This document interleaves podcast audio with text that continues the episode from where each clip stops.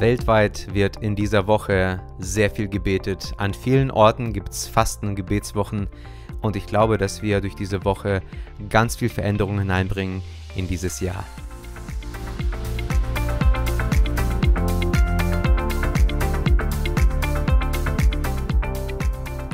Vor kurzem war ich mit meinem Sohn unterwegs und er fragte mich, Papa, wo ist eigentlich Norden, wo ist Süden, wo ist Westen, wo ist Osten? Ich sagte ihm, du, Ganz ehrlich, ich weiß es gerade auch nicht.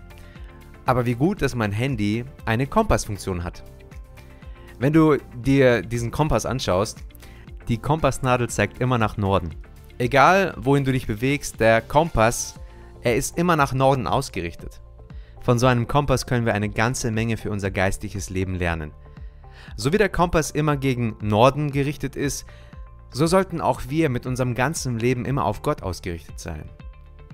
Je näher du Gott kommst, desto mehr bist du in der Lage, seine Stimme zu hören und du bist auch dadurch in der Lage, Führung für dein persönliches Leben zu erfahren. Der Schlüssel dafür, deine Berufung zu leben, liegt darin, Gott näher zu kommen.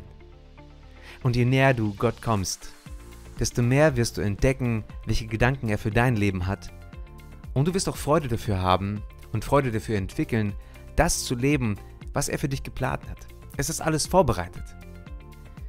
Es gibt aber einen gravierenden Unterschied zwischen einem Kompass und uns.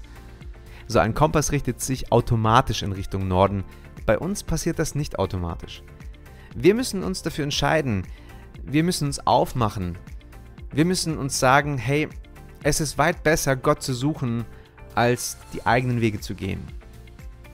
Deshalb beten wir in dieser Woche, dass Gott uns Dinge zeigt, die nicht in Ordnung sind. Sünde in unserem Leben, die er wegnehmen möchte, für die wir auch Buße tun sollten. Je näher wir Gott kommen, desto mehr werden wir sehen, was nicht in Ordnung ist und desto mehr werden wir auch das Bedürfnis haben, es in Ordnung zu bringen, Gott um Vergebung zu bitten. Es gibt kaum was Befreienderes als Vergebung zu erfahren. Aber echte Vergebung im biblischen Sinne bedeutet auch eine Umkehr von der Sünde. Bedeutet auch, dass ich Dinge lasse, dass ich Gott bitte, mir zu helfen, mit Dingen aufzuhören, die mir schaden, die anderen schaden und die auch der Beziehung zu Gott schaden. Jesus hat am Kreuz mit seinem Blut dafür bezahlt, dass wir unsere Bestimmung leben können. Er hat all unsere Sünden auf sich genommen.